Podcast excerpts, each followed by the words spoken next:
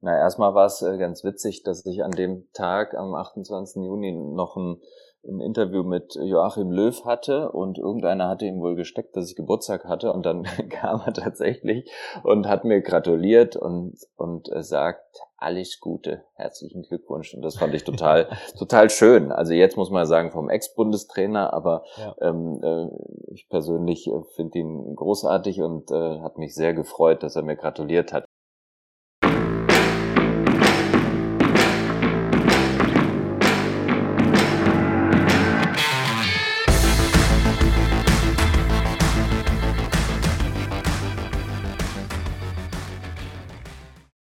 Hallo und herzlich willkommen zu einer neuen Folge vom Create Football Podcast.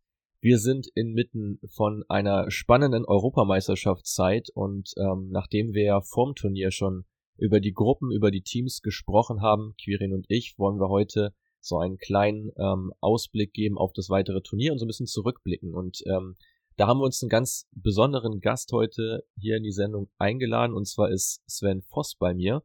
Sven, äh, du bist jetzt seit 2011 Moderator vom aktuellen Sportstudio und berichtest ähm, für das ZDF von der Fußball-Europameisterschaft.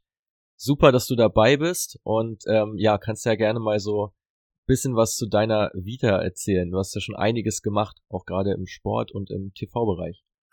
Ja, hallo Mats, vielen Dank auch, ähm, dass ich mitmachen kann bei euch. Ähm, ich komme übrigens gerade äh, von der EM zurück, war jetzt im Quartier der deutschen Nationalmannschaft und habe da täglich Interviews und Schalten gemacht und bin immer mit zu den Spielen gereist. Wir reden ja nachher sicherlich auch noch über die deutsche Nationalmannschaft und das Ausscheiden gegen England. Aber ja, angefangen tatsächlich habe ich schon vor ganz, ganz langer Zeit. Ähm, ich habe mal beim Regionalfernsehen gearbeitet, habe da ein Volontariat gemacht im Bereich TV-Journalismus. In Koblenz war das damals und dann bin ich zum Studieren nach Bonn, habe in Köln gelebt und habe dann bei beim WDR angefangen, ähm, Radio und Fernsehen zu machen. Das war dann schon die große weite Welt und kam dann über ein Casting zu Logo, den Kindernachrichten vom ZDF und wurde dort so als rasender Reporter eingesetzt und habe Beiträge und Filme und Reportagen in Deutschland und auf der Welt gemacht, ähm, in allen möglichen Bereichen für die Kinder zwischen 9 äh, und 13. Das war wirklich eine, eine tolle, tolle Arbeit und da habe ich dieses Handwerk Journalismus gelernt, habe aber mit einem Auge immer wieder auf den Sport geschaut, weil das meine große Leidenschaft ist. Ähm, habe selber viel Sport gemacht, ähm, Basketball ganz vernünftig gespielt und äh, Tennis auch. Im Fußball hat es nicht ganz so weit gereicht, aber ja, habe den Sport nie aus den Augen verloren und dachte, Mensch, das wäre doch ein Traum, irgendwann mal ähm, als Sportreporter da zu stehen und mit den Größen zu sprechen und Sportereignisse einzuschätzen. Und ähm, ja, dann ergab sich schon 2005 der der Sprung innerhalb des ZDFs von den Kindernachrichten ähm, an die Seitenlinie sozusagen, beziehungsweise erst an die Eisbahn. Da habe ich nämlich ähm, Interviews und Moderationen gemacht bei Bob und Rodeln mit dem Hackelschorsch damals noch. Das war äh, wirklich mein Start in den Sportbereich und äh, mir war völlig egal, welche Sportart. Ich wollte einfach dabei sein. Und ähm, ja, dann ging es doch erstaunlich schnell bis 2011, du hast es gesagt, bis dann der Ruf vom Sportstudio kam und dann ja, hieß es zum ersten Mal, herzlich willkommen im Sportstudio und am Ende drei unten, drei oben an der Torwand. Und ähm, seitdem war ich bei vielen äh, Sportgroßereignissen dabei, Olympischen Spielen, Fußball Europa und Weltmeisterschaften und ähm, das in verschiedenen Funktionen. Und jetzt schließt sich nach, meinem langen Eingangsmonolog der Kreis. Jetzt war ich eben ähm, im Quartier der deutschen Nationalmannschaft und ähm, ja, habe die Mannschaft beobachtet und mehr oder weniger betreut während dieser Europameisterschaft. Sven, ab wann hast du denn gemerkt, äh, dass gerade so dieses Sprechen, dieses Moderieren so genau deins ist? War das schon immer so? Hat sich das irgendwann entwickelt? Kam es vielleicht auch durch dein Politikstudium, was du begonnen hast? Na, es sind so zwei Sachen. Also die Leidenschaft für den Sport hatte ich schon immer. Und ich habe früher immer bei, wenn ich selber bei Olympia oder bei Fußball, Welt- und Europameisterschaften am Fernseher hing, habe ich mich immer gefreut über diese, die Bilder des Tages, die dann kamen. So diese Verbindung von Sport und Musik. Ich fand auch ähm, beim Basketball in der NBA diese Clips immer genial, die von verschiedenen Sportartikelherstellern dann geschnitten wurden. Also Musik und dann diese Bildinhalte, diese großartigen Athleten, die sich unglaublich bewegen und ihre äh, Punkte machen, das fand ich faszinierend und dachte immer, Mensch, wie wirst du derjenige, der diese Filmchen schneidet oder zusammenstellt? Und ähm, hatte natürlich überhaupt keine Vorstellung. Und dann ergab sich durch meinen Basketballtrainer damals die Gelegenheit, ähm, zu einem kleinen Regionalfernsehsender in Koblenz äh, zu gehen. Und dort habe ich gesehen, okay, da gibt's einen Cutter, der schneidet die Filme, dann gibt's jemanden, der betreut das redaktionell und dann gibt's jemanden, der macht Interviews und Moderation. Und da hat sich äh, bei mir dieser Wunsch festgesetzt, irgendwas damit zu machen. Erstmal gar nicht im Bereich Sport, sondern ich wollte dieses Handwerk ähm, Fernsehjournalismus lernen und ähm, das war das war für mich der Einstieg. Äh, es war gar nicht so das Ziel, äh, irgendwann vor der Kamera zu stehen. Das ist was, das ergibt sich irgendwann. Und meine Erfahrung ist auch, das ist das Beste, äh, wenn man nicht von vornherein immer auf der Stirn stehen hat, äh, will Fernsehmoderator werden oder noch besser will Sportschau oder Sportstudio-Moderator werden, weil dann wird's auf jeden Fall schon mal nix. Ähm, ich war da recht entspannt, äh, habe Schritt für Schritt gemacht, hatte immer Leute, die mich mehr oder weniger gefördert haben, die auch mal eine gute Idee haben, auch mal gesagt haben, jetzt geh mal einen Schritt zurück, ähm, mach erstmal hier die Nachrichtenfilme, lern erstmal, wie man ein Fußballspiel zusammenfasst in aller Kürze. Und irgendwann ging es dann übers Interview machen ähm, hin zur, zur Moderation, also zum Stehen vor der Kamera. Und ähm, das sind alles unterschiedliche Disziplinen, aber es ist ganz gut, wenn man ähm, ja damals noch als junger Kerl verschiedene Sachen ausprobieren konnte und und äh, über verschiedene Disziplinen in diesem TV-Journalismus im Bereich Sport äh, Bescheid weiß. Bin mir relativ sicher, dass ähm, viele der Zuhörer dir auch so gerne mal nacheifern würden, gerade diejenigen, die eine ähnliche Karriere im Sportjournalismus äh, anstreben. Was würdest du denn jedem der sich dafür interessiert, so mit auf den Weg geben, so gerade in der Anfangszeit ähm, möglichst viel machen, sich auf eine Sache konzentrieren, darin wirklich gut werden. Was ist da dein Approach, den du Leuten mitgibst?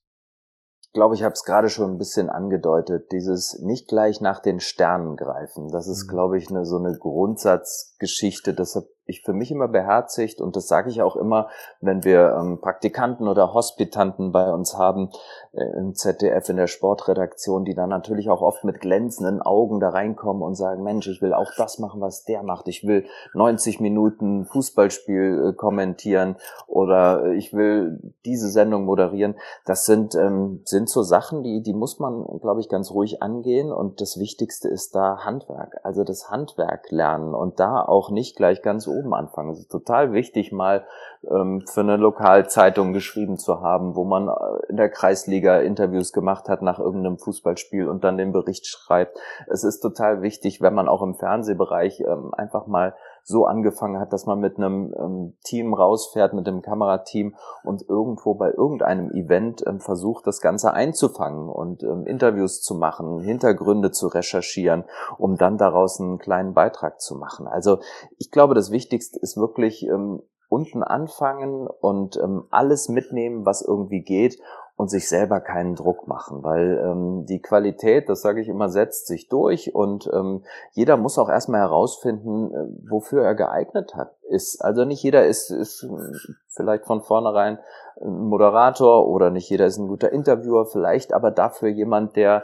der gut ein Spiel analysieren kann und da kommen wir ja zu euren Stärken und der es schafft, mit seinen Worten sowas zusammenzufassen. Also ähm, nicht gleich nach den Sternen greifen und sich, sich reintreiben lassen und sehr aufmerksam bleiben. Und das Wichtigste ist natürlich im Sportbereich, dass man diese Sportleidenschaft hat. Ich würde sagen, nicht nur für eine äh, Sportart, nicht nur für Fußball, sondern dass man Mechanismen im Sport versteht und die Menschen, die diesen Sport als Athleten ausüben, dass man äh, versteht, wie die ticken und ähm, das ist wirklich, äh, es gibt dann oft, habe ich herausgefunden, auch gar nicht so große Unterschiede. Ob das ein Turner ist, äh, der gerade äh, vor Olympia steht, oder eine Eiskunstläuferin oder ein, ähm, ein Fußballer, der sich auf ein Turnier vorbereitet. Ähm, irgendwie diese Athleten, die treibt alle was an, die haben ihre Stärken und Schwächen, die haben ihre psychischen Ideen, wie sie mit ihrem Sport umgehen und mit der Perspektive daraus. Und ähm, da einen Einblick zu bekommen und ein Gefühl für die Menschen hinter den Sportarten zu entwickeln, das ist, glaube ich, ganz, ganz wichtig. Jetzt habe ich wieder lang geredet, sorry. Gar kein Problem, ist ja auch super interessant.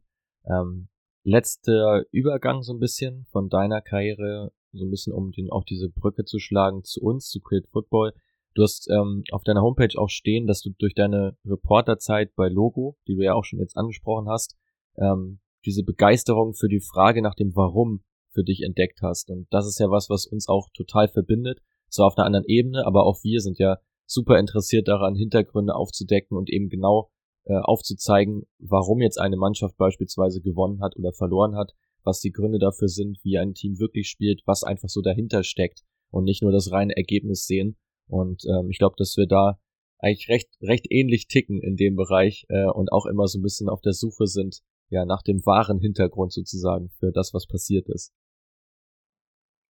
Ja, das stimmt. Und die, die Frage nach dem Warum, ähm, da geht's mir auch zum Beispiel gar nicht um so ein äh, Besserwissen, sondern ähm, wirklich Dinge erklären. Und das kann man natürlich am besten mit den Protagonisten selber, wenn man ihnen diese Frage stellt. Wir kennen alle die Interviews nach Spielschluss, nach den 90 Minuten. Die sind äh, das sind nicht immer einfach für beide, mhm. für den Fragesteller, aber auch nicht ähm, für denjenigen, der jetzt gerade 90 Minuten da gekämpft hat ähm, oder auch nicht und äh, der gekämpft hat und verloren hat oder der nicht gekämpft hat und gewonnen hat, aber Dinge zu erklären, wie sie da passiert sind, ähm, das ist schon schon eine Herausforderung und ich bewundere immer Fußballer, was die manchmal für ein ein, äh, ein videotechnisches Gedächtnis haben. Also die sehen ja sich auf dem Platz, aber die sehen sich, glaube ich, auch oft aus der, aus der Hintertorperspektive und, und können sich dann nach Spielschluss wirklich noch an so viele Sachen erinnern, äh, wo man selber dann überlegen muss, Moment, kam jetzt, war der Fehlpass vorher im Mittelfeld oder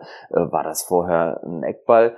Und ähm, das bewundere ich immer bei denen, die dann versuchen äh, zu erklären, was gerade passiert ist in den 90 Minuten. Aber ich finde, die Frage nach dem Warum ist auch interessant, weil die kann man natürlich auch äh, schon vorher versuchen anzudeuten und zu beantworten. Und da kommt ihr natürlich auch mit eurem strategischen Wissen zu Mannschaften, zu Spielern und zu Spielarten ähm, ins Spiel, weil das finde ich auch super interessant, wenn man schon vorher fragt, ähm, warum könnte ein Spiel so oder so laufen? Und ähm, da gibt's dann auch wiederum diejenigen, die, die wirklich eine Vorahnung haben und äh, die sich auch anhand von, von gemachten Daten ähm, vorher schon ihre äh, Aufstellung beziehungsweise ihren Spielverlauf zurechtlegen. Ob es dann wirklich so kommt, steht auf einem anderen Blatt, aber ich finde so vorher und nachher, das ist eine, eine super spannende Sache für einen, für einen Sportjournalisten.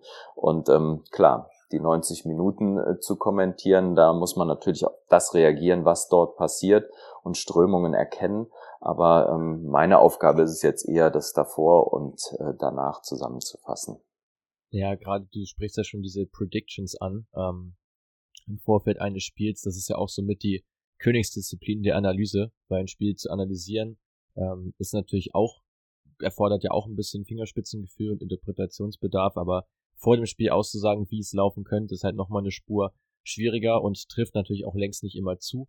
Ähm, wir machen momentan ja auch zusammen mit dem Sportradio Deutschland eine Kooperation, wo wir immer vor dem 21 Uhr Spiel da schon mal einen kleinen Ausblick geben, auf welche Spieler man achten sollte und was das Schlüsselduell ist. Das haben wir jetzt bei dieser Europameisterschaft so für uns entdeckt. Wer mag, kann ja gerne mal bei Instagram reinschauen bei uns äh, unter @critfootball unterstrich kommen. Da gibt's vor jedem Spiel dann dieses Schlüsselduell zweier Spieler der Mannschaften, ähm, wo sich das Spiel mutmaßlich entscheiden wird, äh, welcher Spieler da einfach die bessere Performance aufweisen kann. Und das ist schon immer eine ganz interessante Sache, weil es natürlich auch in beide Richtungen letztlich ausschlagen kann. Und in welche Richtung es ausschlägt, weiß man nie vorher. Also es zeigt sich auch immer sehr deutlich, wenn wir von Create Football in Tipprunden aktiv sind und das Ergebnis vorhersagen sollen. Da haben wir absolut keinen Vorteil. Also da ähm, wäre man wahrscheinlich auch Millionär, wenn man dann Sportwetten machen würde äh, und schon vorher weiß, wie das Spiel auf jeden Fall laufen wird, zu einer hohen Wahrscheinlichkeit. Das Ergebnis lässt sich schlichtweg nicht vorhersagen, schon gar nicht in so einer K.O.-Phase bei einem Turnier. Und ja, ich würde sagen, wir leiten direkt mal über zur Europameisterschaft. Ähm, Sven, die deutsche Mannschaft, ausgeschieden jetzt kürzlich in England. Man muss ja wirklich sagen, in England, ähm, mit geführten 98% Heimfans.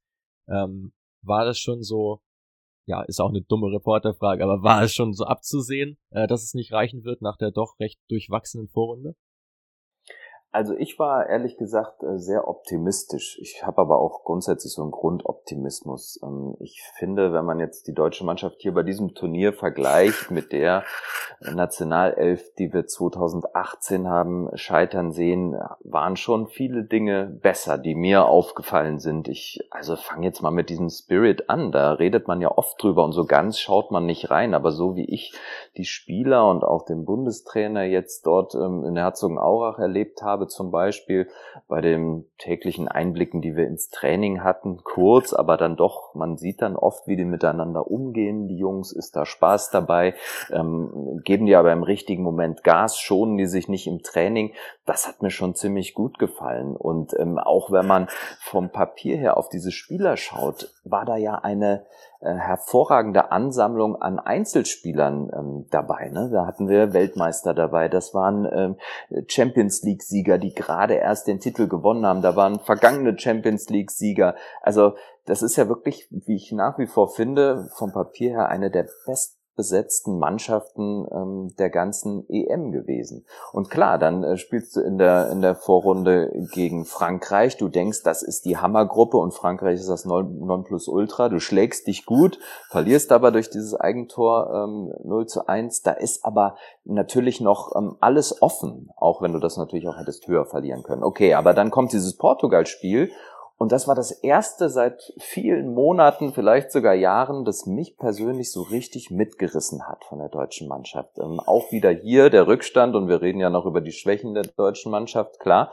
Aber dann dieses Aufbäumen und dann gab es endlich mal Spieler, die über sich hinausgewachsen sind, wie, wie Robin Gosens zum Beispiel und auch ein Kai Havertz, der dann wirklich gemerkt hat, okay, ich habe hier meine Rolle und meinen Platz in der Nationalmannschaft und dann gewinnst du 4-2 dann quälst du dich noch, noch durch dieses äh, Spiel gegen Ungarn, wo auch wieder vieles nicht so funktionierte, ähm, aber wo man gemerkt hat, okay, das ist halt eine Mannschaft, die ist super defensiv, wartet auf Konter, dann ähm, tut sich die deutsche Mannschaft schwer, wenn sie dann das Spiel komplett machen muss und kriegt vielleicht nur ein, zwei Chancen, aber dann hast du die Moral auf deiner Seite, weil du den Ausgleich schießt. Und dann dachte ich, okay, das ähm, kann doch wirklich ganz gut laufen, zumal England ja vorher auch kein Bein ausgerissen hat, mit dem Unterschied, dass England halt von Anfang an auf diese Defensive gesetzt hat. Und ähm, bei der deutschen Mannschaft war dieses wir dürfen kein Gegentor bekommen, die Null muss stehen, war dann ziemlich schnell ein, ein Lippenbekenntnis und ich hatte das Gefühl, ähm, diese, diese Balance zwischen Defensive und Offensive, die, die hat es in der deutschen Mannschaft dann in diesen vier Spielen dann nie wirklich gegeben und ähm, deswegen sage ich, verdient ausgeschieden gegen keinen übermächtigen Gegner, äh, gegen England. Ähm, da hätte wirklich viel noch draus werden können, aber jetzt ist es halt so. Und bei mir wechselt das so zwischen ähm, Wut, dass es dann passiert ist, aber auch ähm, Enttäuschung, ähm, weil es hätte noch viel, viel weitergehen können. Und ich glaube, man muss jetzt aber das Positive daraus sehen. Ähm, der Bundestrainer, der Ex-Bundestrainer hat es ja auch gesagt, dass es dort einfach jetzt wirklich viele, viel Potenzial gibt und so sehe ich es auch und ähm, dass die Mannschaft wirklich noch, noch lernen muss. Ich meine, viel Zeit bleibt nicht, weil irgendwann äh, geht es dann schon in 16 Monaten, glaube ich, zur WM in Katar. Ähm, aber ich glaube jetzt, die Erfahrung von 2018, die Erfahrung von jetzt, ähm, wird, wird sich irgendwie bewähren. Und ich glaube, es wird schon so einen kleinen berühmten Ruck geben, dann hoffentlich mit Hansi Flick. Ja, du hast das England-Spiel eben schon angesprochen. So aus Datensicht vielleicht auch mal ganz interessant, da ein, zwei Insights zu zu hören. Beide Mannschaften waren nach Expected Goals wirklich komplett gleich auf. Also beide war 1,3. Also wären im Normalfall 1 zu 1 ausgegangen nach 90 Minuten. Ähm, aber das ist halt so der entscheidende Unterschied in dem Spiel gewesen. England mit ihren drei Großchancen haben zwei genutzt. Deutschland zwei Großchancen. Müller und Werner dürfte eigentlich jedem noch vor Augen äh, sein. Ja, kein Tor geschossen. So. Und so ist es dann leider in so einem K.O.-Spiel, dass da einfach dann auch die Chancenverwertung extrem relevant und entscheidend ist. Ähm, und wenn du in den Momenten halt nicht da bist, verlierst du so ein Spiel. Ansonsten waren beide Mannschaften fast in allen Belangen komplett auf Augenhöhe. Da gab es wenige Auffälligkeiten. Insofern, Mir ist noch aufgefallen, ja. Äh, Mats, und ich weiß nicht, wie ja, du siehst, ich habe jetzt die Daten nicht genau vor Augen, aber ich finde, dass zum Beispiel die deutsche Mannschaft war ja bei diesem Turnier schon auch auf Ballbesitz bedacht ne? ja. ne? und in vielen Spielen hatte sie den. Selbst gegen Frankreich erinnere ich mich noch, dass, dass Deutschland mehr Ballbesitz hatte und, und die Franzosen sehr abwartend waren. Ähm, und jetzt hier gegen England war es ja, glaube ich, so, dass der irgendwann gewechselt hat. Es war ja so, dass die, die deutsche Mannschaft ähm, am Anfang wirklich das Spiel kontrolliert hat, wie man so schön sagt, hatte den Ball, ähm, in ihren Reihen, zwar nie so richtig nach vorne oder selten bis, bis an die Grundlinie, aber er blieb bei ihnen und irgendwann hat das gewechselt. Und das, äh, das war auch so ein, so ein Moment, glaube ich, da kann man es dann ablesen, dass die Engländer irgendwann dann einfach mehr gemacht hatten und den Deutschen den Ball weggenommen hatten. Ich weiß nicht, ob du es ähnlich gesehen hast. War tatsächlich auch eher andersrum. Also England hatte in der ersten Hälfte 53 Prozent Ballbesitz, also ein bisschen mehr als Deutschland, war sehr ausgeglichen und in der zweiten Hälfte, was aber vermutlich auch stark daran liegt, dass England dann ja irgendwann in Führung gegangen ist und mhm. dann den Ballbesitz ja auch abgegeben hat an die Deutschen. Da waren es dann 62 Prozent auf deutscher Seite.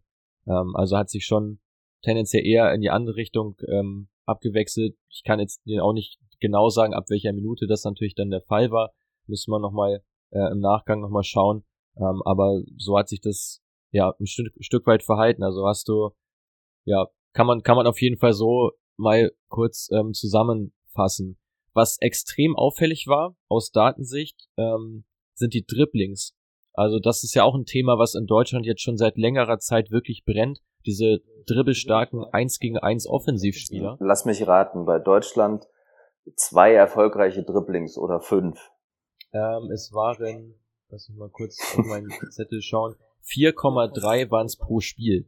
Ähm, also überhaupt erst die Dribbling-Versuche. Also es sind noch nicht mal die erfolgreichsten, nur die Versuche. Mhm. Und es sind die wenigsten aller Nationen, die jetzt an der EM teilgenommen haben. Das ist brutal, ja. Aber das deckt sich ja auch mit dem Gefühl, was, glaube ich, jeder, ähm, jeder Fußballfan, jeder Deutsche hatte, ne? Diesen, diesen Schritt zu machen. Also ein Kimmich, der, der zwar nicht super schnell ist, aber mit dem Ball halt was anfangen kann, ein Gosens, ähm, der einfach auch dribbeln kann, dann hast du diese Sanés und, und Gnabris, die einfach ähm, eigentlich über das Dribbling ja kommen, aber irgendeiner hat ihnen gesagt, Moment, im Zweifel bitte nochmal kurz überlegen, ob so ein Dribbling Sinn macht und dann lieber wieder zurück. Genau, und das, das ist halt so auch das Hauptproblem, was ich sehe im, im Spiel der Deutschen, was ja auch so ein bisschen so ein Mix ist aus Beibesitz und Umschaltspiel.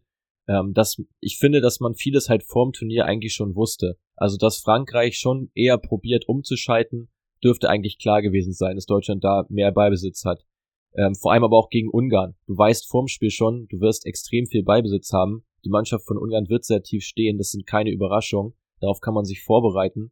Und das Problem bei den Deutschen ist dann halt, man probiert trotzdem immer wieder übers Passspiel zu kommen, immer wieder sich durchzukombinieren bis in den 16er und dort eine, dort eine Chance zu kreieren. Ähm, wenn das nicht funktioniert, probiert man es mit einer Flanke, wobei man sich fragt, was halt eine Flanke genau bringen soll, wenn man vorne mit Timo Werner und teilweise noch mit Serge Gnabry spielt, die dann beide auch keine Kopfballungeheuer sind, mit hohen Bällen nicht so viel anfangen können und bei flachen Bällen, ja, stehen ja mal mindestens drei Innenverteidiger entgegen von der gegnerischen Mannschaft. Und das ist halt so das Problem, was auch Deutschland so ein bisschen von Spanien unterscheidet, die ja nochmal deutlich mehr Ballbesitz haben. Wir werden es gleich nochmal bei den Viertelfinalpartien äh, mehr beleuchten.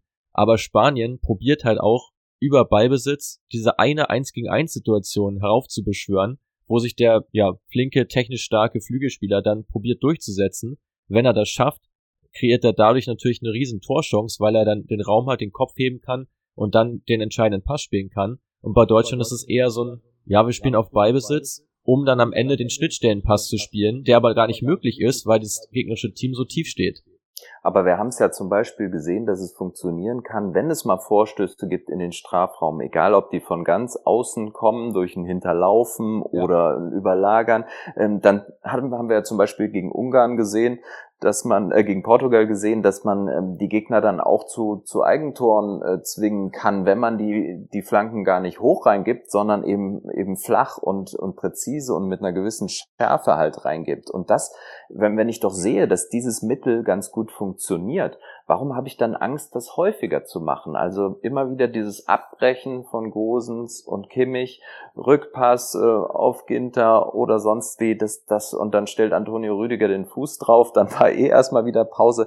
Das habe ich nicht so, so verstanden. Wenn ich doch merke, dass was funktioniert, versuche ich es nochmal. Oder man hatte im Gegenzug zu viel Angst, dass diese Schienenspieler über außen dann im Zweifel wieder im Rückwärtsgang fehlen und nicht über 90 Minuten ähm, sowohl in der Offensive Akzente setzen können, als auch in der Defensive aushelfen können.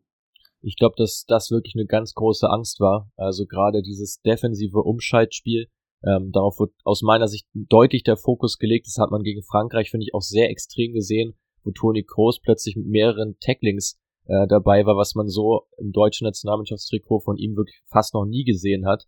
Ähm, der extrem bemüht war, dann auch immer wieder Lücken zu schließen, frühzeitig Angriffe der Franzosen zu unterbinden. Also da lag absolut das Augenmerk drauf und ich glaube, da hat man auch so ein bisschen aus der WM gelernt, wo es ja im Auftaktspiel gegen Mexiko einen Gegner gab, der extrem konterstark war und der extrem diese, ja, dieses schlechte defensive Umschaltspiel der Deutschen auch sich zunutze gemacht hat, um dieses Spiel zu gewinnen. Und ich glaube, dass man versucht hat, daraus eben zu lernen und die Schlüsse zu ziehen, was ja auch gegen die Franzosen über weite Strecken ganz gut funktioniert hat, aber das ging natürlich komplett zu Lasten der offensiven Kreativität, was du eben gerade schon angesprochen hast. Ähm, die richtige Balance, und das hast du ja in deinem Eingangsstatement auch schon erwähnt, die hat eigentlich in jedem Spiel so gefehlt äh, bei den Deutschen und mündete dann letztlich in einem, in einem Ausscheiden, das trotzdem immer noch etwas unglücklich ist, weil wie gesagt beide Mannschaften in dem Spiel auf Augenhöhe waren.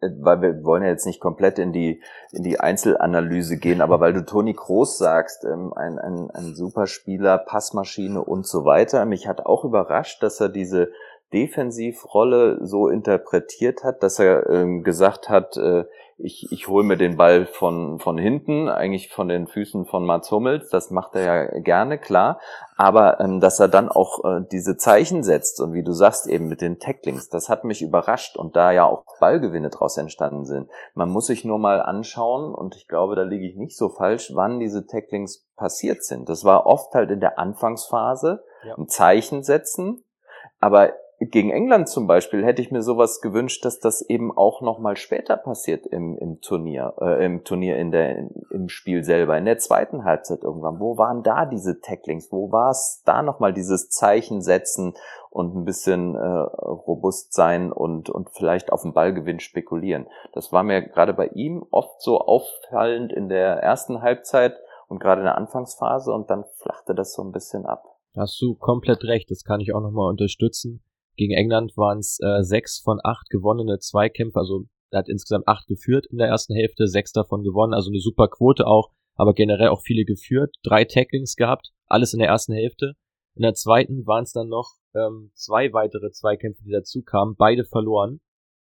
Und äh, bei den Tacklings, lass mich mal kurz schauen, ist auch nichts mehr passiert. Also im Prinzip genau das, was du sagst, ähm, zweite Hälfte von Toni Kroos gegen England da auch ja, bei weitem nicht mehr so zweikampfstark und, und intensiv. Schade eigentlich, ne? Schade eigentlich. Aber nicht so schade für unsere Nachbarn aus der Schweiz. Ähm, wollen wir mal so ein bisschen überleiten jetzt zu den, zu den Viertelfinals. Die Schweizer unterwegs jetzt gegen Spanien. Ähm, ich glaube, es war somit die Überraschung schlechthin im Achtelfinale, oder? Das Weiterkommen der Schweiz gegen die hochdekorierten Franzosen.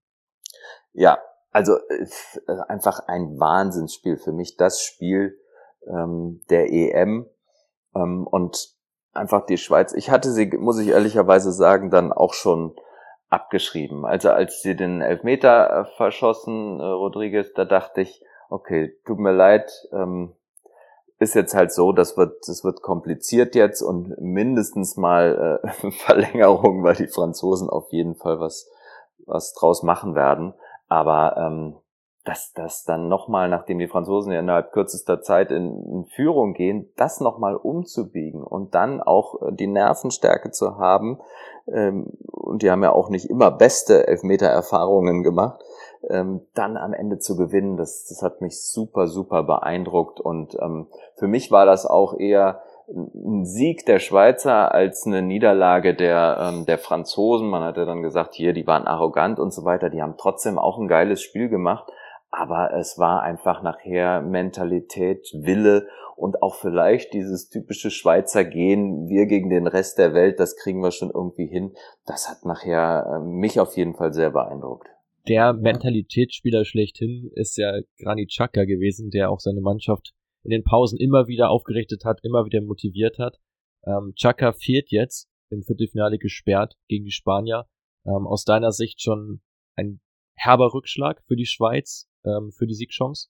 Ja, ich glaube nicht nur das. Also äh, du, du, gewinnst gegen Frankreich, du schmeißt den Turnierfavoriten raus, du machst ein übergroßes Spiel und jetzt geht's aber noch weiter. Das war ja noch gar nicht das Finale und ich glaube, das ist ganz schwierig, sowas nochmal äh, hinzulegen. Ich glaube, dass es äh, den Dänen ähnlich geht und ähm, ich kann mir einfach nicht vorstellen, dass die Schweiz jetzt auch mit Granit Xhaka nochmal diese 200 Prozent auf den Rasen bringt. Das, äh, das ist, glaube ich, richtig kompliziert. Ich meine, die werden ja jetzt schon gefeiert und äh, völlig zu Recht gefeiert. Und dann musst du aber sagen, Moment, es ist noch nichts passiert. Wir wollen jetzt mehr, weil das ist vielleicht die Chance unseres Lebens, dieser Fußballergeneration, dass die jetzt vielleicht sogar ins Halbfinale und ins Finale kommen.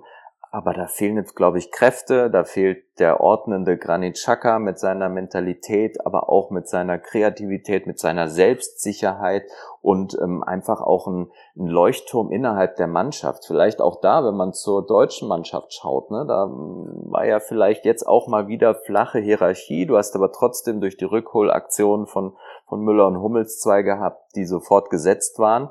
Und ähm, ich meine, wenn, wenn Thomas Müller äh, mehrere Tore schießt in diesem Turnier und diesen entscheidenden gegen England reinmacht, ich meine, da sind wir bei hätte, wäre, wenn, klar, aber dann reift der vielleicht auch innerhalb der Mannschaft nochmal zu der Größe, an der sich alle aufrichten, zu so einem äh, Granit Xhaka. Ne? Und ähm, Xhaka hat es aber mit seinen Mitteln äh, besser gemacht und ähm, ist deswegen zu Recht äh, da aufgelaufen und, und ähm, über sich hinausgewachsen. Und klar, er fehlt, aber ich glaube auch, äh, das, das Momentum wird jetzt auf der anderen Seite liegen.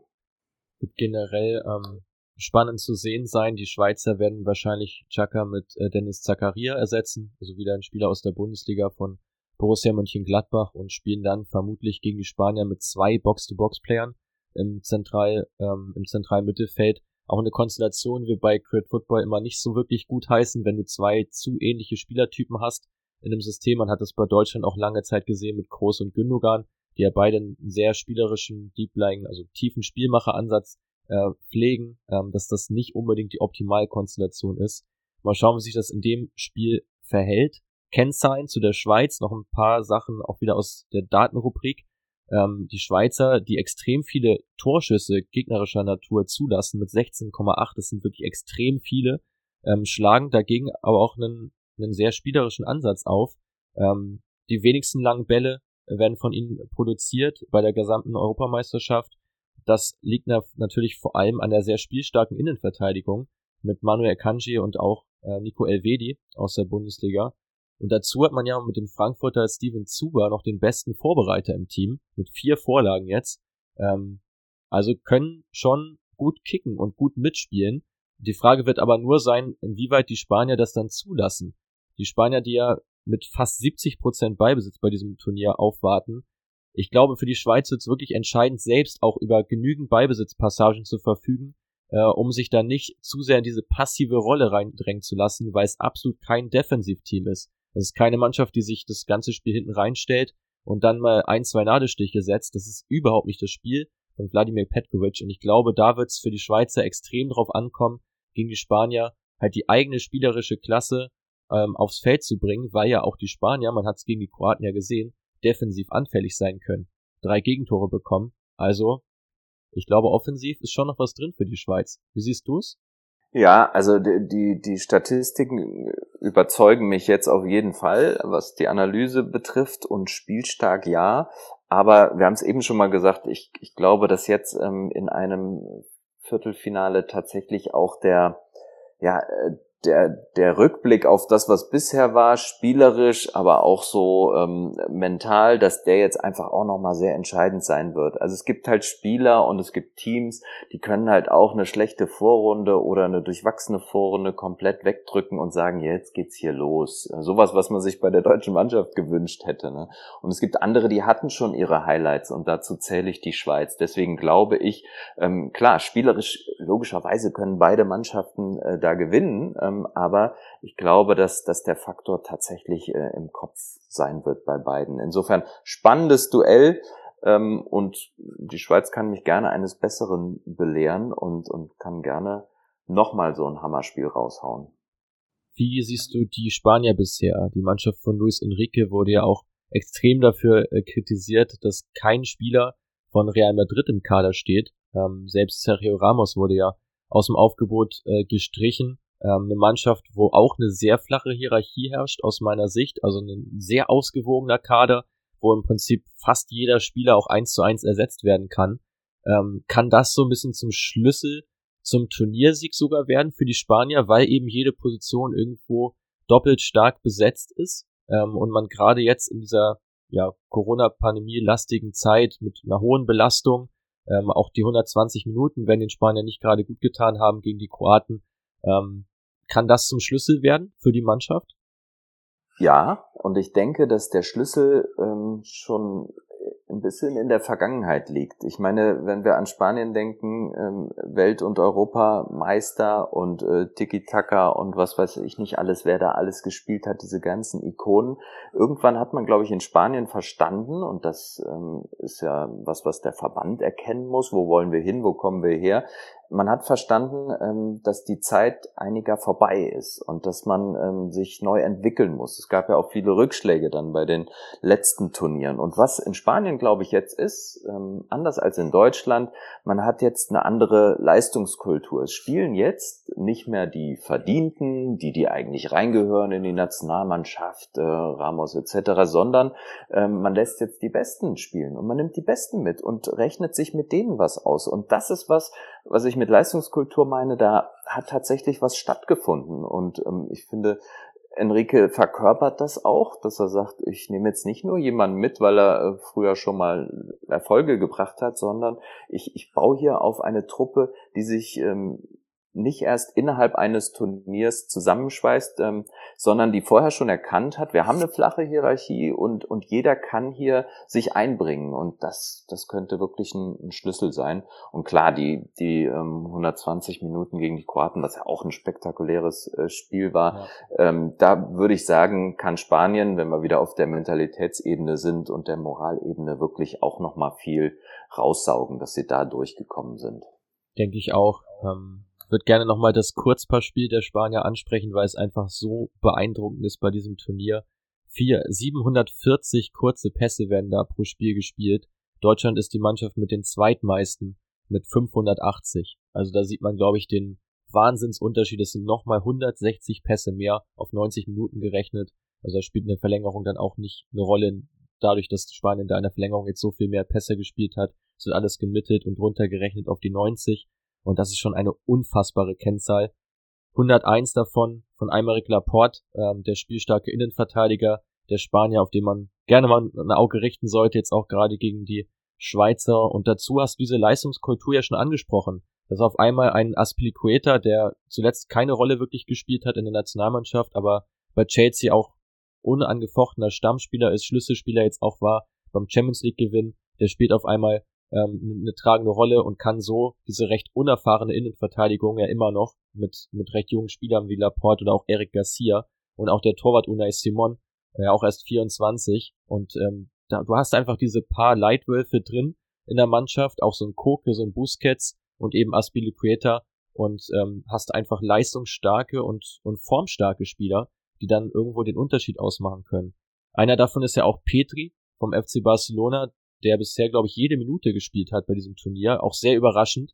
Ähm, Querin und ich haben vor dem Turnier da auch stark drüber diskutiert, wer im spanischen zentralen Mittelfeld auflaufen wird. Und dass Petri da jetzt zu so viel Einsatzzeit kommt in diesen jungen Jahren, sagt schon einiges aus. Ähm, hättest du dir eine ähnliche Entwicklung auch schon bei Musiala gewünscht auf deutscher Seite, um da nochmal den, den Quervergleich zu ziehen, dass man ihm mehr Minuten gibt? Weil die Spanier machen es ja gerade vor, dass man so einem jungen Spieler auch sehr viel Spielzeit anvertrauen kann äh, und damit auch erfolgreich sein kann. Äh, definitiv. Das geht genau in die Richtung, ohne jetzt, äh, im Nachhinein ist man immer schlauer, ohne darauf jetzt abzuheben, aber für mich wäre Musiala auch gegen England der, der erste Wechsel gewesen. Mal was Überraschendes machen. Ähm, das ist ja das, was, was mir bei der deutschen Mannschaft leider dann auch gefehlt hat. Sie war halt so ein bisschen ausrechenbar, ne? Alles Spieler mit ihren Stärken. Man ja. weiß, was ein Toni Kroos kann, man, man weiß, was ein Gündogan kann, ein, ein Goretzka, aber dass einige über sich hinauswachsen oder auch mal was anderes zeigen, was Überraschendes zeigen. Das war, das war Gosens zum Beispiel gegen, gegen Portugal. Und ich finde, Musiala hat man gegen Ungarn auch gesehen, ähm, dass er einfach äh, einer ist, den, den können die anderen noch nicht so einordnen, der Gegner. Und ähm, den hätte ich mir früher gewünscht und ja, ich glaube, das wird aber passieren. Es wird jetzt tatsächlich ähm, rund um Harvards und Musiala und Goretzka wird da eine Achse entstehen und ähm, da glaube ich, ist Hansi Flick genau der Richtige, weil er ja diese Spieler nun auch schon aus dem Verein kennt. Gut, kommen wir mal zum zweiten Viertelfinale. Ähm, Belgien gegen Italien. Für dich das beste Viertelfinale? Fragezeichen ja, sind wir auch wieder vom Papier her und von den gezeigten Leistungen. Wir haben alle uns die Augen gerieben, obwohl es ja nichts Überraschendes grundsätzlich war, dass die Italiener so souverän ähm, spielen und starten und so, so vielseitig auch sind. Du wirst jetzt gleich mit den Zahlen kommen, das, das hast du viel mehr im Blick und finde ich auch immer beeindruckend. Ich gehe jetzt einfach mal so davon aus, wie ich sie gesehen habe und was ich für einen Eindruck hatte und da ist Italien natürlich, also ab dem ersten Spiel schon ein Turnierfavorit, ähm, einfach defensiv und offensiv sehr schlau, äh, sehr präzise. Und ähm, die Belgier haben halt einfach auch äh, diese unglaublichen Einzelspieler und ähm, ja, so ein, ich weiß, du wirst ja vielleicht auch noch über Schlüsselduelle sprechen, aber wenn man bei Belgien über Lukaku spricht, dann ist der natürlich immer einer, äh, den man, den man als erstes nennt, wenn es heißt, äh, ja, der kann das Spiel entscheiden. Definitiv. Ähm, ja, bei, bei der Partie, denke ich, kommt es auch sehr stark auf die Verletztenlage an. Gerade bei den Belgiern sind ja immer noch Kevin De Bruyne und Eden Hazard fraglich. Ähm, sind sind zwei Spieler, die bei diesem Turnier zu den drei besten Dribbelspielern gehören. Und da zeigt sich auch so der Unterschied, wenn man mit den Belgiern jetzt startet, im Vergleich zur deutschen Mannschaft. Die Belgier sind die Dribbelkönige des Turniers mit 12,5 Dribblings, Dribblings pro Spiel. Nochmal der Vergleichswert der Deutschen 4,3, also wirklich ein Riesenunterschied, ähm, was natürlich vor allem an dieser, an diesem starken Kreativzentrum liegt, der Belgier, die alle in der Lage sind, was komplett Außergewöhnliches zu machen, sei es jetzt ein Kevin De Bruyne, aber auch ein Dries Mertens vom SSC Napoli ähm, oder auch ein Ferreira Crasco von Atletico Madrid. Also da hat man genügend Spieler, die für so ein Momentum mal sorgen können. Und vorne natürlich das Duell zwischen Lukaku und Bonucci beziehungsweise Chiellini, wo sich auch wieder anschließt, ob Chiellini fit ist, ob er 90 Minuten oder 120 spielen kann. Ich glaube, das ist für Italien da auch extrem wichtig, weil das schon ein Unterschied ist, ob Chiellini spielt oder Acerbi in der Innenverteidigung. Gerade jetzt gegen einen extrem starken Gegner mit sehr, sehr starken Offensivspielern, glaube ich, kommt es für die Italiener schon stark drauf an. Also ich glaube, bei dem Duell schwer zu prognostizieren jetzt im Vorfeld, wer es da machen wird, ähm, weil es einfach davon abhängt, welche Schlüsselspieler fit sind und 90 bzw. 120 Minuten spielen können und welche eben nicht. Die Italiener hast du angesprochen mit dem, mit auch weiteren extrem starken Werten. Die haben die meisten Schüsse abgegeben pro Spiel. 21,8 an der Zahl. Ähm, davon 4,3 von Immobile, 3,7 von Insigne, 3,3 von Berardi. Also alle drei Angreifer extrem abschlussfreudig und schussstark und sorgen ja dadurch auch permanent für Gefahr. Ja, ich glaube aber jetzt, wo du es auch so vorträgst, was die Zahlen betrifft, ich gehe auch so davon aus, dass es äh, von beiden Seiten eher ein abwartendes Spiel wird und dass es jetzt nicht ab Minute eins das Offensivspektakel von irgendeiner Seite sein wird. Ich erwarte es eigentlich eher so ein bisschen wie Deutschland, ähm, England, ähm, dass beide sich erstmal wohlfühlen, wenn sie den, den Ball vielleicht äh, hinten rumlaufen lassen und ähm, möglichst keine Fehlpässe produzieren und ich kann mir vorstellen, dass es aber am Ende, wenn es auf das Messerschneide ist, äh, dann geht es darum, das eine Tor zu schießen, um, um damit der Gegner sich dann auch öffnen muss, um vielleicht nochmal ähm, mehr Gas zu geben und noch ein Tor zu schießen. Also es wird sehr spannend mit diesen beiden Mannschaften, die so viele äh, vielseitige Möglichkeiten haben. Und ähm, finde ich auch ganz schwer zu prognostizieren. Aber ich wünsche mir, dass es wirklich ein tolles Spiel wird. Und ja, das, da wird auf jeden Fall ein Finalist wird ähm, hervorgeben. Also zwei würde ja auch keinen Sinn machen, aber einer, der Gewinner, äh, ist für mich auch ähm, einer, der ins Finale kommt. Ja, ja, interessant. Also ich finde, was man schon sagen kann, ist, dass ich glaube, dass die Italiener den höheren Beibesitz haben werden in dem Spiel, auch gerade mit ihrem äh, Mittelfeldzentrum mit Jorginho und Ferrati, zwei Spieler, die es lieben, den Ball zu haben. Auf der anderen Seite hat man Witzel, einen Holding-Midfielder und Thielemanns, tendenziell Box-to-Box-Player, die es lieben, eher umzuschalten. Witzel so ein bisschen diese absichernde Position übernimmt äh, und über Thielemanns auch dann gerne schnell umgeschaltet wird, was ja auch mehr so das Spiel von Lukaku ist, äh, der ja auch über sein, über sein Tempo, über seine Wucht ähm, zu Chancen kommen kann durch schnelle, kurze Kombinationen. Also ich glaube, dass die Belgier sich da tendenziell eher auf das Umschalten verlegen werden äh, und dadurch versuchen, zum Erfolg zu kommen. Ähm, dazu haben sie noch einen extrem starken Rückhalt mit Thibaut Courtois, ähm, nicht nur subjektiv gesehen, sondern auch objektiv. Ähm, der drittbeste Wert bei den Prevented Goals bei diesem Turnier, also zwei Gegentore, hat er schon verhindert. Ähm, ist für einen Torwart schon ein ganz guter Wert jetzt bei so wenigen Spielen. Und da wird es natürlich auch drauf ankommen, weil der wird trotzdem noch ein bisschen was auf die Hütte bekommen, auch wenn du sagst, wird eher ein abwartenderes Spiel. Ich glaube schon, dass Italiener, gerade mit so einem Insigne, der einfach dafür bekannt ist, pro Spiel aus jeder Lage immer diesen Schlenzer zu probieren aufs lange Eck, was wirklich so ein ganz klassisches Charakteristikum ist für seine Spielweise. Die werden schon häufig probieren, auch gerade über Insigne, über Berardi, da immer wieder zu Abschlüssen zu kommen ähm, und ja, da Courtois auf die Probe zu stellen. Und letztlich, klar, kommt es wieder extrem auf die Chancenverwertung an, was wir vorhin ja auch schon ähm, gesagt haben. Wen siehst du vorne? Wie gesagt, ähm, ich, ich würde mich, ja, würd mich davon abhängig machen, wer tatsächlich spielt, weil ich bin der Meinung, dass Kevin De Bruyne qualitativ der beste Spieler ist beim ganzen Turnier. Soweit würde ich mich da aus dem Fenster lehnen. Und wenn er spielen kann, kann er das Zünglein an der Waage sein. Aus meiner Sicht würde dann auch auf Belgien gehen. Wenn er nicht spielen kann, äh, sind, glaube ich, die Italiener im Vorteil, weil sie mehr des, den Spielrhythmus vorgeben werden und vermutlich auch die besseren Chancen haben werden. Gut, schreibe ich mir so auf. Kannst du machen. Das Duell der Außenseiter, Tschechien gegen Dänemark, also ich glaube, wenn man vorm Turnier jemanden gefragt hätte, dass das sein Viertelfinale ist, ich glaube, da hätten sich viele die Augen gerieben. Ähm, ich spreche mal kurz nochmal ein paar Fakten an zum Spiel, bevor du was dazu sagen kannst. Bei der Partie sehr interessant, dass fünf der letzten sechs Begegnungen zwischen den beiden Mannschaften unentschieden endeten. Also man sieht es dadurch nochmal extrem ausgeglichenes Spiel. Ähm, Wen siehst du da mehr im Vorteil? Sind ja beides Mannschaften, die sich extremst über den Team Spirit definieren. Ich, äh, ohne dass du es jetzt, äh, wenn es auch nicht vorweggegeben hättest, ich glaube nicht, dass das Spiel in 90 Minuten entschieden wird.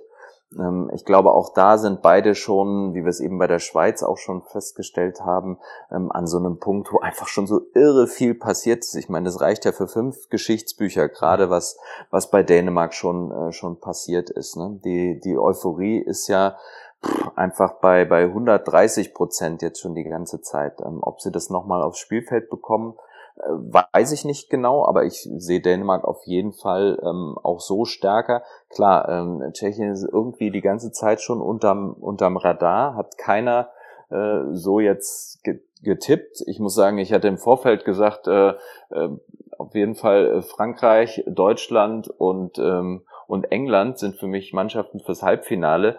Davon ist jetzt nur noch einer übrig geblieben, plus ähm, eine Überraschungsmannschaft. Und das ähm, ist für mich eben jetzt ähm, Dänemark oder Tschechien.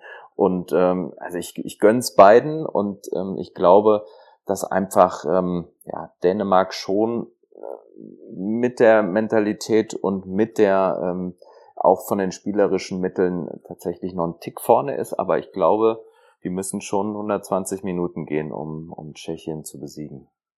Also ich glaube, mit den 120 würde ich auf jeden Fall auch mitgehen. Ähm, ich wurde gestern erst gefragt, was ich denn glaube.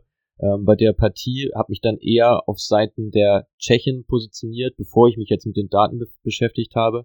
Jetzt wird nach Ansicht der Daten würde ich das einmal umdrehen und sehe auch die Dänen etwas äh, im Vorteil. Ähm, die Frage ist halt wirklich, inwieweit dieser starke Spirit noch weiter getragen werden kann. Aber ich glaube, dass die Dänen jetzt so eine breite Brust haben, mit ihrer Spielweise, mit ihrem Spielstil, viele Spieler in sehr guter Verfassung, ähm, dass sie das auch weiter durchziehen können. Also wenn man es jetzt vergleicht, Tschechien gegen Dänemark, die Dänen mit mehr Ballbesitz, mehr Pässen, mehr Schüssen, einer höheren, höheren Passgenauigkeit und mehr gewonnenen Luftzweikämpfen, wo sie wirklich extrem stark sind, 21 an der Zahl pro Spiel, was natürlich an den kopfballstarken Innenverteidigern liegt, mit Westergaard, ähm, mit Christensen und auch mit Simon Kier, wenn er fit ist und spielen kann. Und ich glaube, dass da äh, Tschechien schon mal Probleme haben wird, gerade mit, mit Flanken und auch mit, mit äh, Kopfballduellen da zum Erfolg zu kommen, ähm, weil die Tschechen jetzt nicht unbedingt eine Mannschaft sind, die übers Spielerische kommen, die sehr viel über lange Bälle operieren, schlagen die viertmeisten aller Teams ähm, und ja, spielen im Prinzip kaum über die Außen, also kommen extrem viel durchs Zentrum, wo die Dänen aber sehr, sehr gut stehen und wie gesagt eine extrem starke Innenverteidigung aufweisen. Also man fragt sich so ein bisschen, wie die Tschechen in dem Spiel was reißen wollen, aber genau das gleiche hat man sich eigentlich auch schon vor der Partie gegen Holland gedacht. Und wie das ausgegangen ist, das wissen wir beide. Ja, also äh, finde ich auf jeden Fall auch ein interessantes Duell, ähm, jetzt auch unabhängig von den Zahlen, weil genau das, was du gerade gesagt hast, äh, stellt sich ja wirklich die Frage, wie weit können diese Füße, wie weit kann dieser Spirit äh, Dänemark tragen? Und ich glaube, dass viele da sein werden und die sagen, Mensch, äh, den würde ich so gönnen, dass die ins Halbfinale kommen und ähm, die, wenn es ein Team irgendwie, wenn ein Team dafür bereit ist, äh, nochmal zu überraschen und nochmal über sich hinaus zu wachsen, dann äh, ist es, glaube ich, das getragene Team von, von Dänemark. Und getragen nicht im Sinne von langsam, sondern von allen äh, Erlebnissen und vor allem von den Fans getragen. Definitiv. Und wie gesagt, sie sind nicht nur subjektiv das Überraschungsteam, sondern sie weisen halt auch einige extrem starke Werte auf. Neben den Luftzweikämpfen gibt's auch noch den Fakt, dass sie nur sechs Schüsse pro Spiel zulassen. Ein sehr, sehr niedriger Wert sind die einzige Mannschaft mit bereits zwei Kontertoren, ähm, schlagen 25 Flanken pro Spiel. Da wäre natürlich Yusuf Pausen extrem wichtig als Abnehmer, ähm, wenn er denn spielen kann. Ist wieder mal fraglich, ob er zum Einsatz kommen kann. Ähm, und für mich ist so das Schlüsselduell dieses Spiels äh, ein ganz interessantes, weil ich glaube, dass viele die beiden Spieler gar nicht richtig auf dem Schirm haben. Das ist zum einen Zufall auf der Rechtsverteidigerposition der Tschechen. Wer unseren Podcast vor der EM gehört hat, wird das bereits wissen. Ähm, aber bestätigt sich jetzt nochmal, dass bei den Tschechen 46 Prozent der Angriffe über rechts laufen im Verhältnis zu links und zur Mitte, also extrem viel, sehr, sehr rechtslastiges Spiel der Tschechen. Und bei Dänemark läuft ja links viel über Joachim Mehle, der als ja, inverser Spieler dort spielt, eigentlich Rechtsfuß ist, kommt über den linken Flügel, operiert da als Schienenspieler äh, und kommt da zu 2,8 Dribblings pro Spiel, also extrem aktiv auch auf seiner Seite. Also dieses Duell der tschechische Rechtsverteidiger gegen den dänischen Linksverteidiger, wenn man so möchte, oder Schienenspieler, wird hier mit Sicherheit auch eine große Rolle spielen in dem Spiel. Was hältst du von, äh, von Kaspar Schmeichel?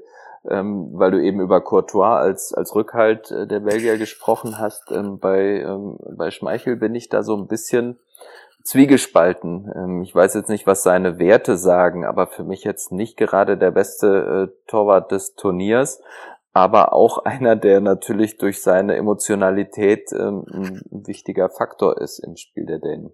Schmeichel hat so ein bisschen den Nachteil, dass, äh, wie gesagt, die dänische Abwehr da schon sehr viel abfedert. Wie gesagt, wenn nur sechs Schüsse zugelassen werden, hat Schmeichel natürlich auch extrem wenig zu halten.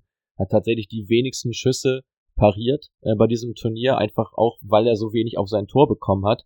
Weil diese Schüsse, die zugelassen werden, können ja auch am Tor vorbei gezielt werden. Das heißt, der kriegt pro Spiel extrem wenig zu tun.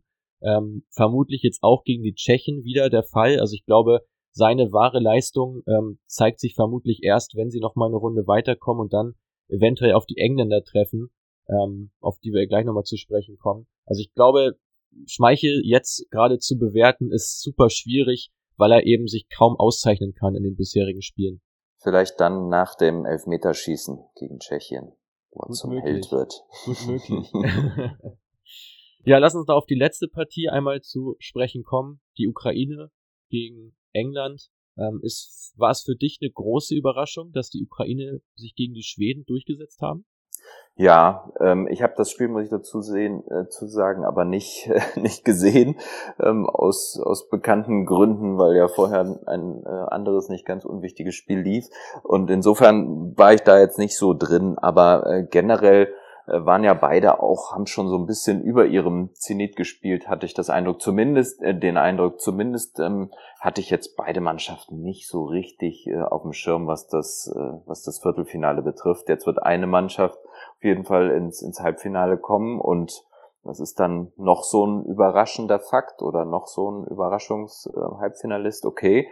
Aber ähm, ja, ich, ich finde, die Ukraine hat tatsächlich jetzt Feuer und ähm, wird den, den Engländern es, es auch schwer machen, weil England dann vermeintlich ja das Spiel machen muss. Und das hat man gegen Deutschland gesehen, dass sie ja eigentlich eher lieber ein bisschen abwarten, defensiv gut stehen und dann vielleicht reicht ihnen ein Tor. Ähm, und ich weiß nicht, ob das gegen die Ukraine so funktionieren wird. Am Ende wird es das wahrscheinlich, aber äh, es wird auch äh, taktisch, glaube ich, sehr, sehr spannend, ob äh, Southgate da äh, vielleicht nochmal was anderes probiert und jetzt mal die Jungs, äh, die für Offensive stehen, äh, von der Leine lässt und vor allem von der Bank runterholt und aufs Spielfeld stellt. Ich finde, man hat das bei England ja nicht nur gegen Deutschland gesehen, sondern ja auch schon in der Gruppe. Haben sich ja wirklich schwer getan gegen da in dem Spiel ähm, bisschen biedere Kroaten, aber auch gegen die stark fightenden Schotten und auch gegen die Tschechen wirklich großartige Torchancen zu generieren. Das ist im Prinzip kaum gelungen, auch insgesamt relativ wenige Abschlüsse von den Engländern, aber da kommen wir auch gleich nochmal zu der, zu der wirklich großen Stärke vom Team von Gareth Southgate. Aber jetzt nochmal kurz zu den Ukrainern.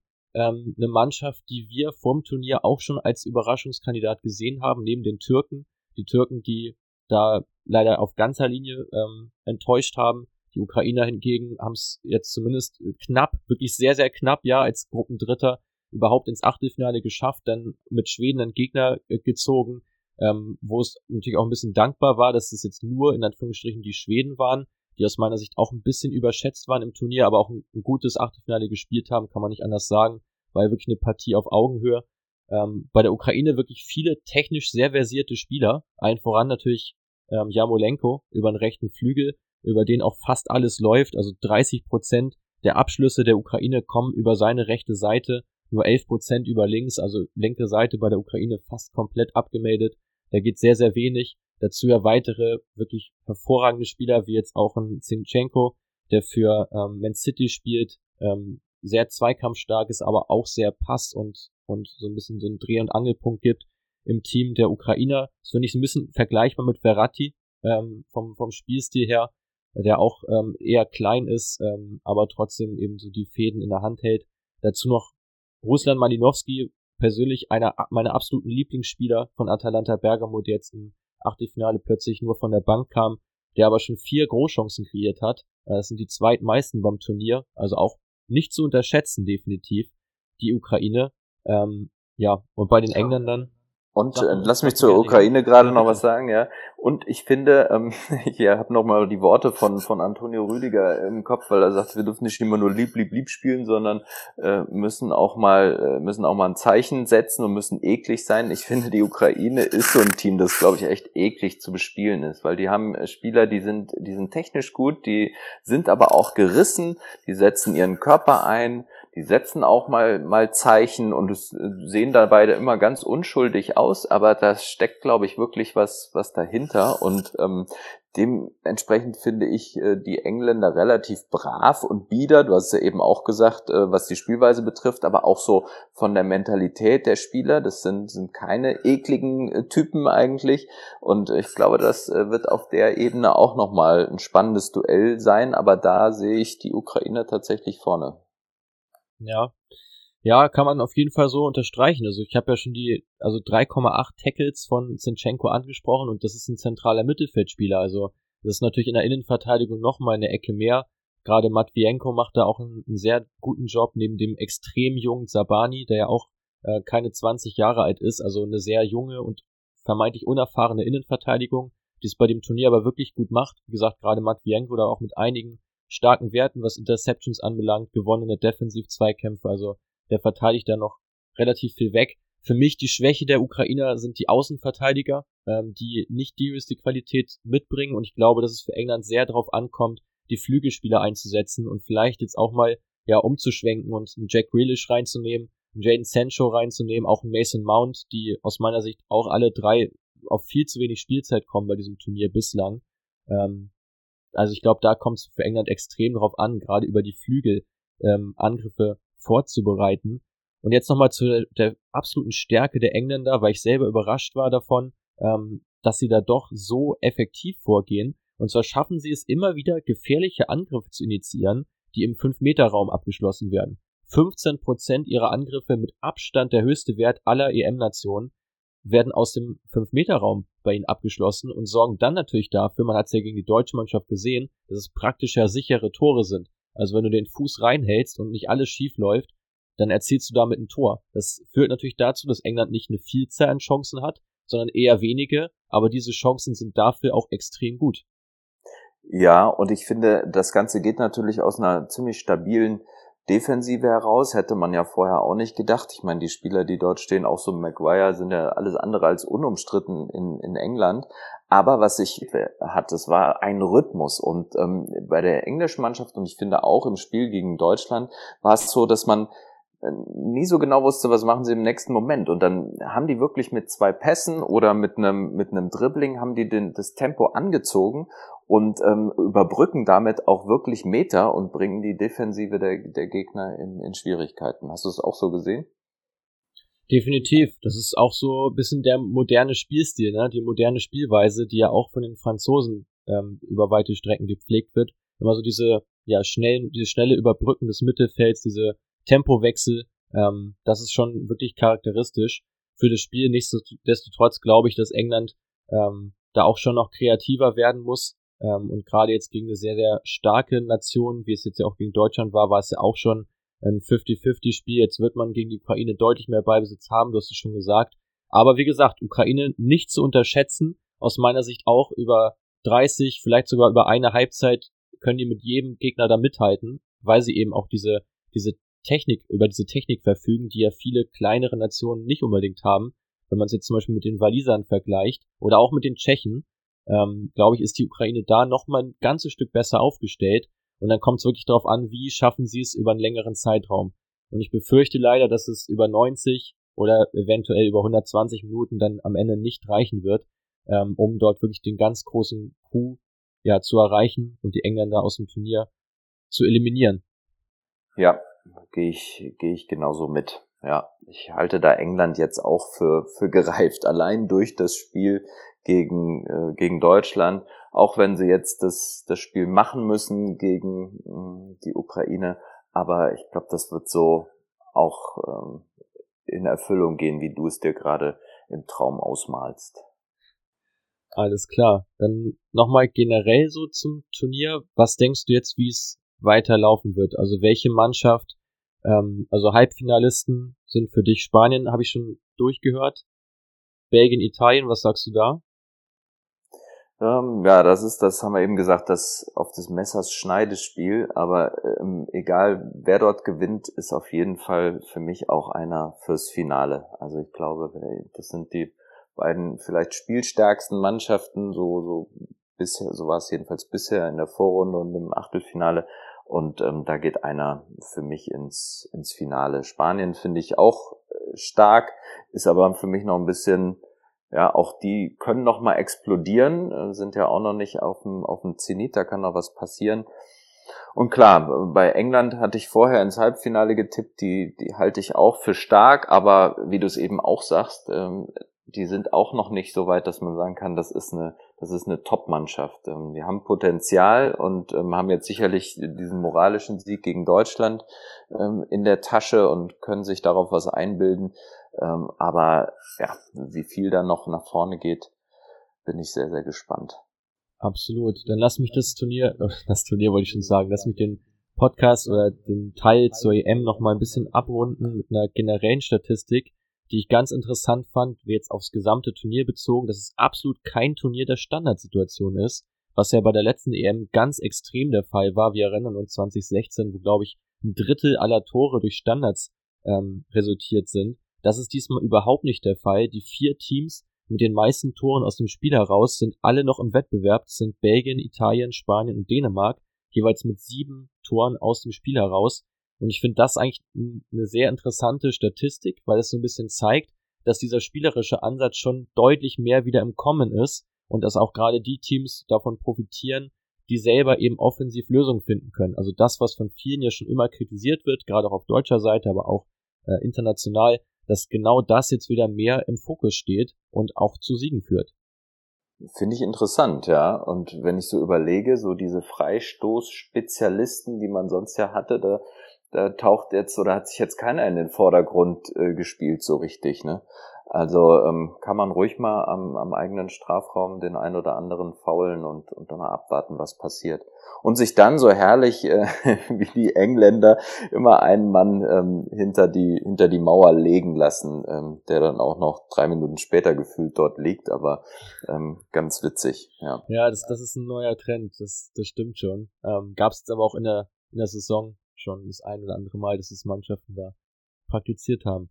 Sven, ähm, vielen Dank schon mal bis hierhin für deine Zeit, auch für deine Expertise. Ähm, du bist ja am letzten Montag, alles Gute nachträglich nochmal, 45 geworden. Wie sieht's für dich aus? Äh, wie geht's für dich weiter? Was sind deine Ziele so für die nächste Zeit? Äh, und was gibt's Neues ähm, von dir auch im Fernsehen zu sehen? Na, erstmal war es äh, ganz witzig, dass ich an dem Tag, am 28. Juni, noch ein ein Interview mit Joachim Löw hatte und irgendeiner hatte ihm wohl gesteckt, dass ich Geburtstag hatte und dann kam er tatsächlich und hat mir gratuliert und, und sagt, alles Gute, herzlichen Glückwunsch und das fand ich total, total schön. Also jetzt muss man sagen vom Ex-Bundestrainer, aber ja. ähm, äh, ich persönlich äh, finde ihn großartig und äh, hat mich sehr gefreut, dass er mir gratuliert hat. Ja, danke auch nochmal äh, für deine Glückwünsche, aber ansonsten ich bin so ein bisschen auf dem Sprung, ähm, weil äh, nach der EM ist äh, vor Olympia und ähm, ich werde tatsächlich in, in Tokio dabei sein und, äh, und dort berichten fürs ZDF und ähm, freue mich auch sehr drauf. Wird, glaube ich, auch sehr spannende Olympische Spiele in dieser Zeit oder in diesen Zeiten. Und ähm, ja, anschließend ähm, geht die Bundesliga los, äh, geht die Champions League los. Also dann steht wieder alles ähm, auf Fußball. Ähm, Habe aber auch noch ein paar andere Projekte und da freue ich mich sehr, dass jetzt auch im Bereich True Crime, was ja wirklich ein spannendes Genre ist im Fernsehen, dass ich dort was machen kann fürs ZDF. Wir haben so eine kleine Reihe, die ähm, steht ab 4. August schon in der Mediathek, heißt Tod in. Und das sind äh, Fälle, die ähm, geklärt sind, die aber sehr spektakulär waren und sind. Und wir haben die mit, ja, mit viel Detailliebe aufgearbeitet und ich bin dabei so der Reporter, der nochmal die Ermittler von damals trifft und ähm, ja, mit einer Kriminalpsychologin über die Hintergründe des Verbrechens spricht. Und ähm, ja, eine kleine Serie, ähm, vier Teile, jeweils 45 Minuten und ähm, das ist dann Anfang August los. Und ja, den Rest lasse ich auf mich zukommen.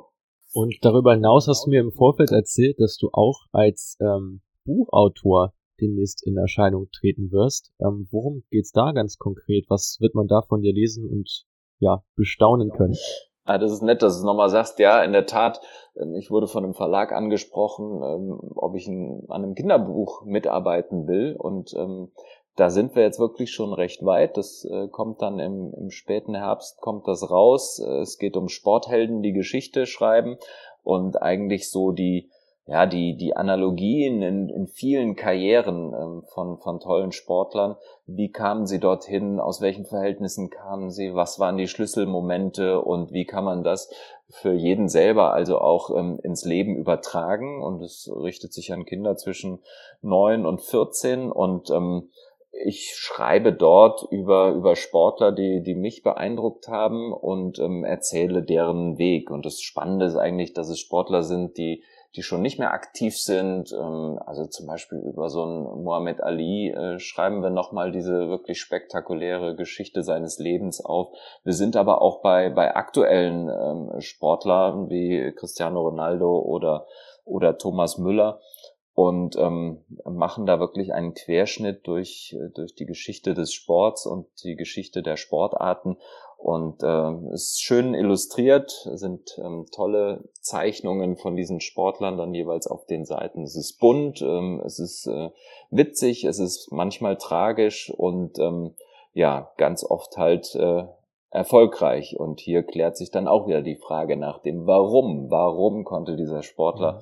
in seiner Karriere so weit nach vorne kommen und so viel erreichen. Und ähm, das lösen wir da ein bisschen auf, beziehungsweise ich. Klingt so ein bisschen ähnlich wie der Goldminen-Effekt, fällt mir da ein, ähm, von Rasmus Ankersen, ein Buch, das ich auch sehr äh, schätzen äh, gelernt habe. Ähm, Im vergangenen Jahr habe ich mir das geholt und durchgelesen. Das ging in eine bisschen ähnliche Richtung, aber ich finde es super, dass es auch mal so ein bisschen auf Jugendliche gemünzt wird, äh, weil ich da auch, bin ja selber auch Jugendtrainer und ähm, höre dann auch, was teilweise Kinder zum Geburtstag geschenkt bekommen, wo ich denke, ja gut, schon eine sehr anspruchsvolle Lektüre, die man dann teilweise bekommt, äh, gerade ja. für Sport oder Fußball. Ähm, insofern, ja, spannendes Projekt. Ja, ich kenne es auch vor allem von meinen Kindern. Ich meine, man guckt ja immer, was, was kann man einem Neunjährigen noch ja. äh, vorlesen? Einem Neunjährigen, der Sport interessiert ist, der Fußball interessiert ist. Ich meine, man kann nicht immer ähm, aus Wikipedia äh, vorlesen, das ist langweilig. Und, und immer Harry Potter, ähm, dann hat man irgendwann auch alle Bände durch. Insofern freue ich mich, wenn das, wenn das tatsächlich Anklang findet und ähm, die Eltern mit den Kindern ins Gespräch kommen über Sport und Sportgeschichten. Und ähm, ja, das ist auch nach wie vor, und da sind wir wieder beim Anfang des, des äh, unseres Podcasts hier, äh, das ist das, was mich nach wie vor interessiert. Also äh, Sportler, die Geschichten schreiben und äh, die äh, ihren Sport verändern, das ist nach wie vor was ganz, ganz Tolles kann ich mir vorstellen. Und wieder ja eine Gemeinsamkeit zwischen dir und deinen Projekten und uns, weil auch uns ist es wichtig, Wissen weiterzugeben äh, an viele Leute, gerade auch was jetzt den Bereich des Datenscoutings anbelangt. Äh, dazu haben wir einen Kurs erstellt, einen Online-Kurs, wo wir über vier Stunden unserer Expertise gebündelt reingegeben haben äh, und Schritt für Schritt erklären, wie man eben solche Datenanalysen erstellt, wo man Daten herbekommt, ähm, wie man damit arbeitet, so dass man eben selbst solche Viertelfinalteams analysieren kann, wenn man es möchte. Alle Infos dazu gibt's auf unserer Website unter www.createfootball.com unter dem Reiter Online-Kurs. Also da gerne mal reinschauen, gerne mal informieren äh, und selbst dann tätig werden in dem Bereich. Sven. Das ist ja super. Man kann in vier Stunden kann man Harry Potter und der Feuerkelch durchlesen oder man kann bei euch was lernen zum Thema Fußball. Ja. Genau, genau. Sven, vielen Dank für deine Zeit. Ähm, super, dass du dabei warst. Hat mich sehr gefreut. Waren sehr spannende Einblicke äh, in dein Berufsleben und auch in deine Expertise zur Europameisterschaft. Und ja, ich hoffe, dass wir das irgendwann wiederholen können. Hat mir sehr viel Spaß gemacht und vielen Dank.